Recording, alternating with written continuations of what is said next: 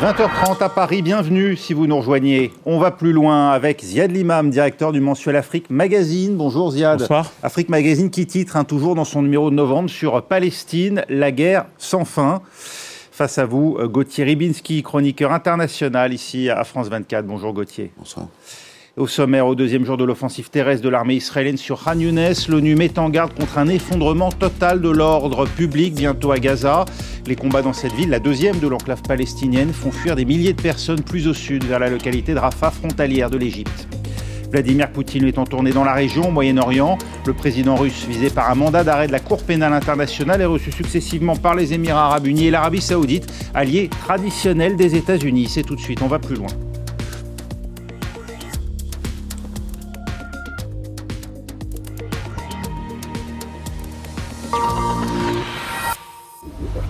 C'est donc la troisième et vraisemblablement dernière phase de l'offensive israélienne à Gaza, la bataille de Khan Younes, la grande ville du sud de l'enclave, d'où des milliers d'habitants continuent de fuir, plus au sud encore, vers la localité voisine de Rafah, frontalière de l'Égypte. Claire Duhamel, vous êtes à Jérusalem pour France 24. Quelles sont les informations dont vous disposez sur les derniers événements à Gaza? Bonsoir. Oui, on sait ce soir que l'armée israélienne a atteint le centre de Ran Younes. C'est donc la deuxième ville de la bande de Gaza, la plus importante de la partie sud de l'enclave. L'armée annonce également envoyer une division supplémentaire de soldats. Selon nos contacts gazaouis, depuis hier, les rues de Ran Younes sont désertes. On sait que dans cette ville, il y a beaucoup de Gazaouis qui avaient fui vers le sud lorsque l'avait demandé, le, le, lorsque l'avait demandé Israël. Selon l'UNRWA, donc l'agence de l'ONU pour les réfugiés, 80% de la population de Gaza, soit 1,9 million de personnes, sont déplacées depuis le début de la guerre. On le sait depuis la fin du cessez-le-feu. Israël a intensifié ses frappes sur le sud de Gaza ainsi que ses combats terrestres. Selon le ministère de la Santé de Gaza, depuis la fin de la trêve, donc le 1er décembre, plus de 1200 Palestiniens ont été tués. Parmi eux, environ 70% de femmes et d'enfants, ce qui porte le bilan total à plus de 16 000 200 morts, toujours selon le ministère de la Santé contrôlé par le Hamas. Et puis, l'armée israélienne dit quant à elle diriger ses frappes contre des combattants du Hamas. Elle a annoncé avoir trouvé l'un des plus larges dépôts d'armes de la bande de Gaza, aujourd'hui dans le nord de l'enclave palestinienne, à proximité d'une clinique et d'une école du nord de la bande de Gaza, même si elle ne donne pas l'emplacement exact. Et puis, euh, l'armée israélienne affirme encore euh, prévenir les civils euh, des, de l'imminence de bombardements en larguant des tracts dans les airs, notamment sur les zones densément peuplées.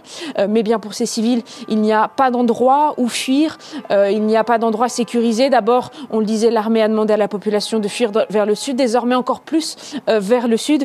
mais selon les Nations Unies, c'est bien une situation catastrophique dans laquelle se trouvent les civils gazaouis ce soir. Merci Claire Duhamel. Vous restez avec nous. Euh, le chef d'état-major hein, de, l'armée israélienne a qualifié déjà hier de journée la plus intense depuis le début de l'offensive terrestre. Ziad Imam, on comprend mieux les objectifs que cherche à atteindre Israël ou toujours pas? On, on, comprend mieux l'objectif, enfin, on, comprend l'objectif initial qui est la destruction euh, totale euh, de la structure du Hamas. Donc ça, si j'ose dire, ça suit son cours. Euh, est-ce que c'est faisable? Est-ce qu'on va y arriver? On l'a dit souvent sur ce plateau. Est-ce que, est-ce qu'on pourra euh, démanteler entièrement l'appareil du Hamas euh, à Gaza, ailleurs, dans les territoires occupés, dans les camps palestiniens au Liban, dans les camps palestiniens en Jordanie, euh, dans les dans les bureaux euh, en Turquie, au Qatar et ailleurs. Donc bon, voilà. Euh, ce qui est ce qui est ce qui est assez frappant, c'est la si j'ose dire aussi, c'est la méthode de guerre employée. C'est-à-dire qu'il y a quand même les victimes collatérales deviennent des victimes tout court. Et donc, ce qui pourrait, ce qui aurait pu être une guerre contre le Hamas devient quand même aux yeux d'une grande partie de l'opinion une guerre contre la Palestine et contre Gaza, la destruction totale de la ville, euh, les, euh, les, les, procédures euh, sérieusement, enfin je veux dire bureaucratiques mais surréalistes pour se protéger, mais on peut pas se protéger. On va là, mais on est bombardé. Il y a des déclarations aussi très, très surprenantes au niveau officiel israélien sur l'après-guerre où il y a des gens qui disent enfin qu'il faudra occuper Gaza, que faudra peut-être la dépeupler, que donc on, est loin, très très très très très loin d'une d'une d'une sortie relativement euh, pacifique, voilà, d'un cessez-le-feu, d'une pause, d'une entrée dans une discussion euh, diplomatique ou politique. Euh, on est loin de ça. Avec des Américains, et je pense qu'on en parlera tout à l'heure, qui sont par ailleurs tiraillés sur plusieurs fronts. Euh, le front Ukraine, le front Palestine, Israël, où ils essayent mais ne sont pas vraiment entendus. Ils ont une élection dans un an, donc c'est très compliqué quand le quand le tuteur du système lui-même est, un petit peu euh, débordé. Ils peuvent plus jouer leur force modératrice. Bah, non, d'abord, ils ne sont pas vraiment écoutés parce que euh, il y a quand même eu des déclarations extrêmement précises sur qu'il faut limiter le nombre de victimes civiles. Le, secrétaire, le secrétaire euh, Austin a dit une, une victoire sur le terrain peut se transformer en défaite stratégique. Il y a eu beaucoup de déclarations sur la protection des civils. Euh, qui visiblement euh, ne font pas bouger d'un iota euh, le gouvernement israélien. Parce que on dit souvent de Sahel, mais Sahel, c'est l'armée du, de l'État. C'est à l'autorité politique. Il y a une autorité politique qui décide et, et qui est Dernier point, je veux dire, on, on prend quand même le risque aux États-Unis de mettre beaucoup de billes dans un gouvernement euh, euh, d'ultra droite, euh, religieux, euh, annexionniste, et donc après, pour trouver d'autres interlocuteurs, ça sera peut-être pas facile.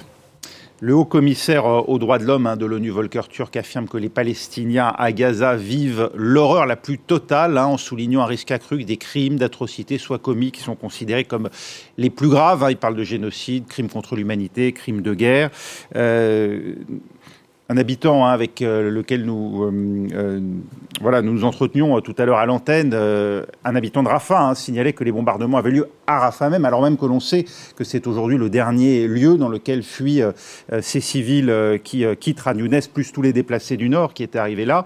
Israël, de son côté, met en avant hein, le fait qu'elle prévient les civils avant ces frappes, puisqu'on l'a vu, des, des largages de tracts, ce que ne faisait pas Bachar en Syrie, ce que ne faisait pas euh, Vladimir Poutine en Ukraine. Cela change-t-il d'une quelconque manière la nature et la gravité de ce qui est en train de se passer à Gaza, Gauthier Ribinski Non, sensiblement pas. Écoutez, euh, à supposer, et ce que vient de dire Ziad est, tout à fait euh, éclairant sur la question, ce gouvernement d'extrême droite, vous avez des gens, que ce soit Ben Kvir et d'autres, qui vous diront, et des militants, qui vous diront, il faut quand même pas oublier que Ben Kvir est issu du CAR, qui était un mouvement ouvertement raciste. Ces gens-là vous diront qu'un bon arabe est un arabe mort. Il faut quand même le garder en tête et, ça, ça n'exclut absolument pas le droit d'Israël à se défendre après ce qu'il a vécu. Mais enfin, il faut avoir ça en tête. Et que donc l'idée, encore une fois, qui consiste à pousser le plus possible vers le sud les populations et le Hamas donne aussi une bonne occasion de dire nous voulons détruire le Hamas.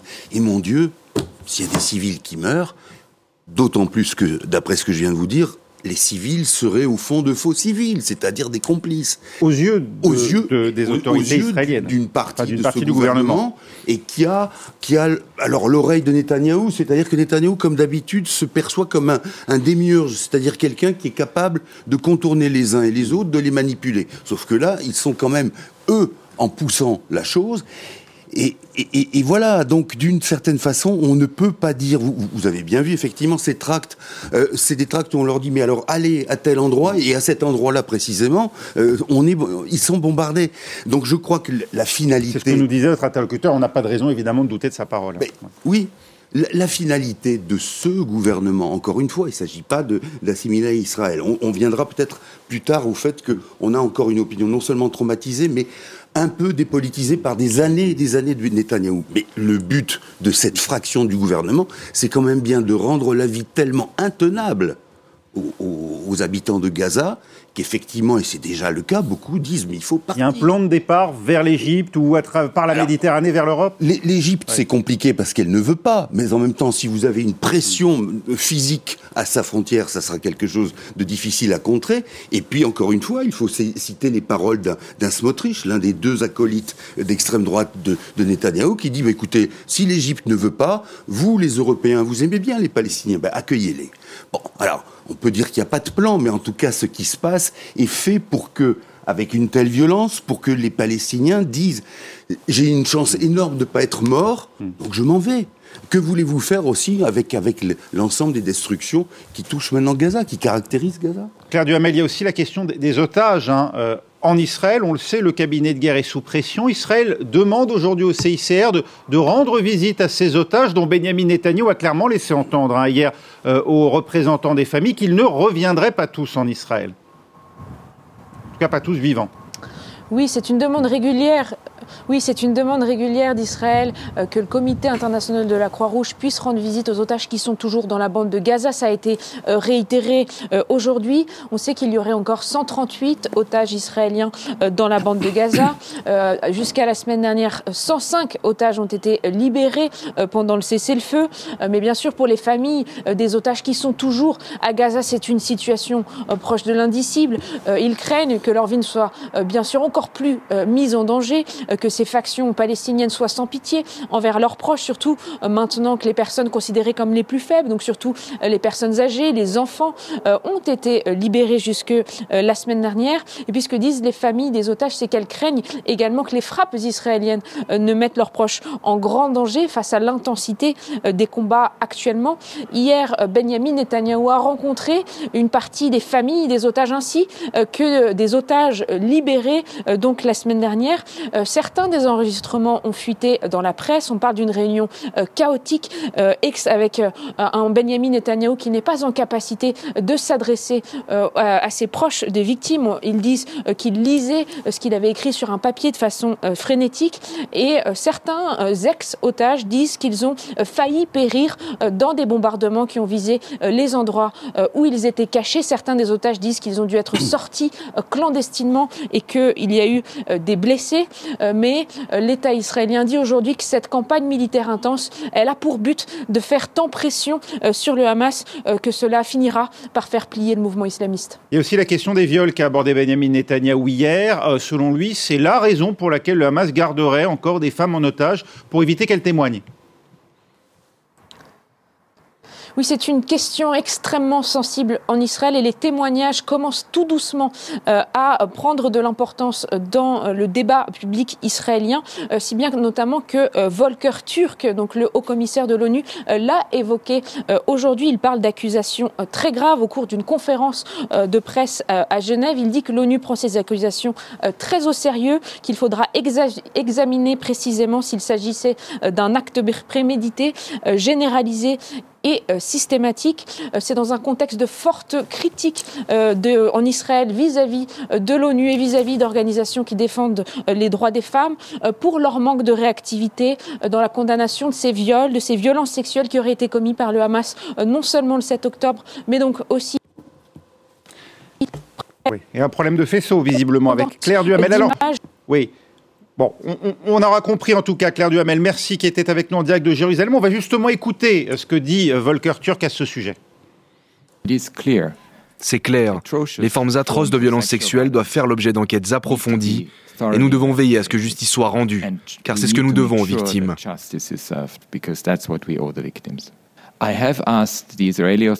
J'ai demandé aux autorités israéliennes, au cours de la deuxième semaine d'octobre, après les événements du 7 et du 8 octobre, de déployer sur le terrain une équipe, mon équipe, pour vérifier, documenter et enquêter sur les horribles attaques contre les Israéliens. J'ai réitéré cet appel et j'espère qu'il sera entendu. Mais jusqu'à présent, je n'ai reçu aucune réponse. Comment comprendre Ziad Limam qu'Israël accuse sans permettre l'accès aux victimes? Est-ce la méfiance envers l'ONU ou d'autres raisons? Franchement, je ne vois pas comment je pourrais donner une réponse. Oui. euh, ça, en tout cas, ça, voilà, non, ça clairement, non, mais clairement, il y a une, il y a une méfiance vis-à-vis de, des Nations Unies. Il y a une méfiance vis-à-vis du secrétaire général. Il y a le, le coordinateur euh, euh, des Nations Unies pour la, qui a un titre assez compliqué pour la, la coordinatrice d'ailleurs. Pour les territoires palestiniens qui, qui vivaient à Jérusalem-Est dont le visa a été révoqué. Donc on n'est pas du tout euh, dans une optique de on n'est pas du tout dans une optique de coopération, ce qui est dommage parce que euh, on peut tout faire porter sur le dos de l'ONU, hein, qui, je rappelle encore une fois, n'est que l'émanation de, des États membres, mais qui a quand même ces, capacités dans ce genre de, euh, de, de, conflit de pouvoir mener une enquête d'être euh, impartial, de pouvoir dire il s'est passé ça, de pouvoir générer un phénomène juridique aussi, parce que une fois que l'enquête de l'ONU est mise en place, ça peut, ça peut rentrer dans le, dans le pipeline des procédures juridiques internationales. Donc forcément, ça, serait ça serait extrêmement important d'avoir euh, ces, enquêtes-là. Alors évidemment, dans ce conflit où tout est polarisé, euh, où tout est euh, tout est la manière dont moi je vois le monde et dont X voit le monde. Du côté palestinien, on dit oui, peut, certes, mais il faut aussi faire des enquêtes sur les crimes de guerre qui sont menés. Donc vous voyez, à chaque fois, c'est c'est les, les, horreurs des uns répondent à la violence des autres, et, et tout ça est, est, absolument terrifiant parce que in fine, c'est des civils qui ont souffert, c'est des femmes qui ont été violées, c'est des enfants qui sont tués, qui ont été tués en Israël, qui sont bombardés nuit et jour euh, à Gaza, euh, et tout ça quand même dans une, une espèce de, de paralysie du monde extérieur. C'est-à-dire que euh, voilà, on, regarde ça tous les jours à la télé, sur les réseaux sociaux. C'est et, et, personne ne peut bouger à part euh, ce qu'on fait en France ou dans la plupart des pays, c'est-à-dire s'invectiver les uns les autres via les réseaux sociaux, euh, pro-palestiniens, pro-israéliens, tatati tatata. Mais mais mais ça ne ça, ça n'atténue en rien la violence insoutenable euh, qui s'abat sur cette région. Gauthier, c'est vrai que là on parle de faits voilà, qui, sont effectivement euh, de, l'ordre de l'indicible. On évoquait effectivement la, souffrance des, des, populations et des enfants à, Gaza. Et il y a aussi effectivement ces femmes mmh. violées, dont on n'entend d'ailleurs pas forcément toujours la, parole, et, et, dont l'ONU nous dit aujourd'hui qu'elle voudrait pouvoir, sur, en tout cas sur le compte desquelles elle souhaiterait pouvoir enquêter. Évidemment. C'est-à-dire que cette complexité, et ce que disait à l'instant Ziad, cette espèce parfois d'atonie face à l'horreur. Ben non, il faut taper sur les deux, sur tout ce qui est de, l'ordre du crime. Et c'est vrai que le silence en Europe d'un certain nombre d'organisations, notamment féministes, sur ce qu'ont subi les Israéliennes, il faut se poser la question et il faut taper dessus aussi. Il n'y a aucune raison de mépriser évidemment ce qu'ont subi les Israéliennes, d'autant qu'en plus, si on veut le rattacher à une forme de corpus idéologique, c'est commis par qui? Par des militants théocrates euh, qui, d'ordinaire d'ailleurs, réservent un sort assez peu enviable à la femme gazaoui, et là, il faudrait, si vous voulez, dire oui, mais alors attention, la libération de la Palestine suppose que l'on soit prudent dans ces cas-là. Mais jamais de la vie. Comment elle sera libérée la Palestine si des dirigeants palestiniens se comportent de la sorte ou du moins avec un mépris de la femme euh, équivalent? Qu'est-ce que ça veut dire l'émancipation? Vous allez voir que c'est pas complètement fortuit ce que je dis. L'émancipation, elle est un principe universel, sinon ça ne sert à rien. Ça ne sert à rien. Et là, il y a cette sorte de... Euh, bon, très bien, l'ONU réagit et Volker Turk est, quelqu'un qui là-dessus ne lâchera pas le morceau. Mais ça, il, serait d'ailleurs utile que les autorités israéliennes permettent de voilà. Alors voilà, c'est ça, c'est ça, si vous voulez, qui est, qui est quand même euh, plus que paradoxal, c'est que effectivement il y a la méfiance vis-à-vis de l'ONU. Est-ce qu'il y a une raison, j'allais dire, plus plus acceptable? Est-ce que c'est le fait qu'une enquête générale au niveau de l'ONU va démontrer, y compris aux Israéliens, pour ceux qui ne le sauraient pas encore, et je pense qu'ils ne sont pas nombreux, mais l'horreur absolue, l'ampleur de cette chose, et surtout, par ricochet et en creux, l'ampleur de la on va pas appeler ça la négligence, mais c'est l'indigence absolue du gouvernement israélien, et donc de savoir aussi d'enquêter, parce qu'il y a quand même cette commission israélienne qui va euh, voir le jour, d'enquêter sur ce qui s'est passé dans le rôle entre l'état-major et le pouvoir civil, alors que semble-t-il l'état-major avait quand même un certain nombre d'éléments qui l'avaient poussé à envoyer quelques commandos, et notamment euh, de, la, de la section Sayeret Matkal, qui est celle à laquelle avait appartenu Netanyahou à une certaine époque, et qui sont des commandos d'élite. Donc il y avait eu une sorte plus que de préscience de la question, et que le pouvoir civil, pour X raisons encore, n'a pas voulu, dont il n'a pas voulu tenir compte. C'est le moment en tout cas que choisit Vladimir Poutine lui pour se rendre dans la région Proche-Orient, bien qu'entravé hein, dans ses déplacements. On parlait de justice internationale par un mandat d'arrêt de la CPI. Le président russe était à Abu Dhabi puis Riyad ce mercredi. Ludovic de Foucault. Les couleurs russes dans le ciel d'Abu Dhabi. Des officiels sur le tarmac pour accueillir chaleureusement Vladimir Poutine. Tous les honneurs des Émirats arabes unis pour la venue du président russe.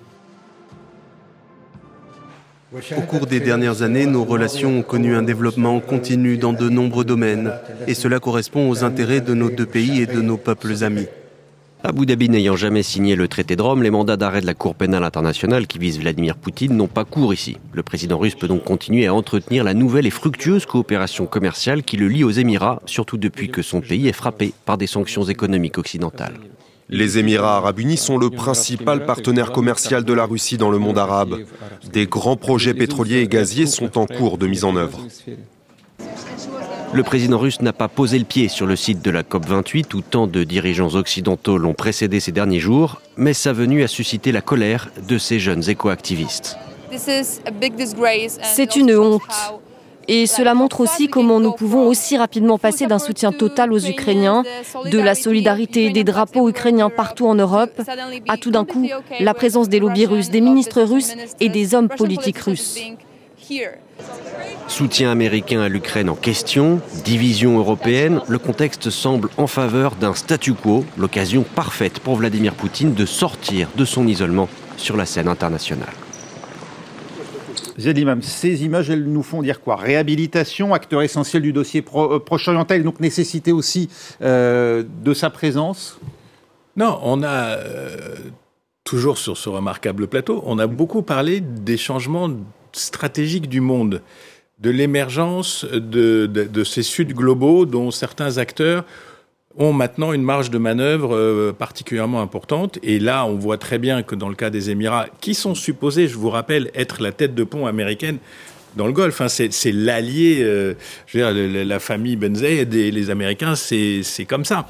Mais ils considèrent que la Russie est un de leurs partenaires, qu'ils n'ont pas besoin de faire trop de salam alek vis-à-vis des Américains sur cette question, qu'ils ont leur autonomie. Il va à Riyad, ce qui est encore euh, presque autant, aussi spectaculaire c'est quand même un coup de pied de l'âne euh, à la justice internationale, euh, et c'est aussi la prise en compte, euh, qu'on le veuille ou non, du poids de la Russie. C'est-à-dire que on est en guerre en Ukraine, elle est en guerre en Ukraine, on est en guerre en Europe, mais ça ne veut pas dire que la Russie a disparu de la carte du monde. Elle est particulièrement présente, elle est producteur d'énergie, elle est une puissance militaire et nucléaire.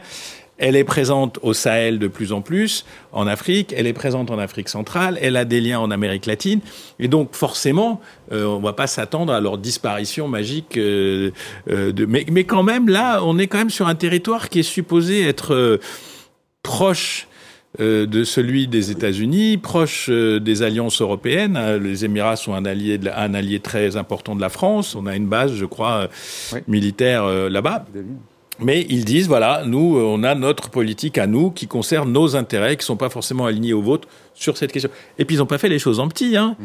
Euh, les avions, euh, le, le, la traînée dans le ciel et tout. Donc, c'est quand même, il y a des messages politiques. Alors, est-ce qu'il y a aussi derrière tout ça l'idée que vous devriez, vous, Européens et Américains, discuter avec Vladimir il y a peut-être aussi ce sous-texte qui n'est pas intéressant au moment où le président américain bataille, je crois, au Congrès aujourd'hui euh, pour euh, ne pas euh, pour financer la guerre.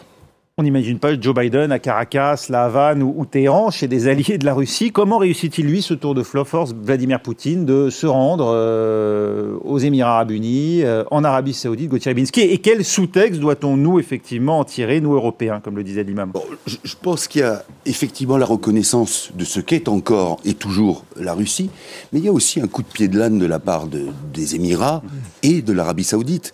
Paradoxalement, en devenant mm. beaucoup plus indépendante sur le plan énergétique, les États-Unis, beaucoup plus indépendants, les États-Unis, d'une certaine manière, ont perdu parce que les autres s'y sont habitués, une forme de levier. Et de ce fait-là, vous avez cette volonté de, politique, effectivement. C'est la rançon du gaz de schiste, en fait, ces oui, images. Oui, en quelque sorte, oui. Et, là, avec cette, émancipation politique qui consiste à faire, euh, à dérouler le tapis rouge à Poutine, avec cette idée que tout ce qui pourra être fait pour un peu enfoncer un coin aux États-Unis sera pas mauvais, d'autant qu'en plus on voit bien, ça ne nuit pas à ces pays-là. Regardez le symbole de euh, l'octroi de la de l'exposition universelle à l'Arabie Saoudite. Regardez comment on du monde. Et là, bien sûr, que dis-je Regardez comment le Qatar est ménagé. Il faut, faut bien même se remonter en arrière. Le Qatar a été également ménagé dès 2006 en ce qui concerne Gaza, parce que les Américains avaient dit si on veut parler au Hamas, il vaut mieux qu'il soit évidemment à Doha qu'à Téhéran mm. Ou ailleurs. Bien, ensuite, Israël même a dit bah, finalement, si le Qatar peut payer les soldes des fonctionnaires de Gaza, ça nous arrange. Donc le, Qatar aussi est mis dans cette position de, bah oui, d'importance de, de, et on voit aussi, malgré l'agenda 2030 de, de MBS, Mohamed Ben Salman, que ça n'est pas forcément un facteur de démocratisation. Ou en tout cas, vous savez comment c'est. Quand on part de très bas et qu'on arrive à zéro, on a l'impression d'avoir fait un grand chemin. Bon. Donc, il y a non seulement la volonté de ces pays-là, mais la manière dont on les aide mmh. en cela. Et euh, bah oui, ne nous étonnons pas qu'il y ait ce, changement d'attitude. Votre deuxième question, j'en ai pour deux. deux pour nous Européens, le sous-texte, oui, il nous reste 20 secondes. Hein. Pour, le, pour, bah oui, le sous-texte, c'est effectivement euh, faites attention. Souvenez-vous de ce qu'avait dit par exemple le Qatar à l'Europe. Attention, si vous continuez à enquêter sur nos pratiques et la corruption, nous, on, peut couper ou du moins ralentir l'approvisionnement en gaz et en pétrole. Merci. Oui. Pas exclu aussi que le dossier Gaza-Palestine soit dans les discussions. Le roi du Maroc était euh, à Abu Dhabi hier et avant-hier, je crois. Euh, Poutine, ça fait beaucoup de monde à un moment euh, particulier. Peut-être, peut-être une initiative enfin, on l'espère. Merci beaucoup, Ziad Imam, Gauthier Ribinski. On va plus loin, c'est terminé. On se retrouve dans trois minutes pour on un nouveau journal dans Paris Direct.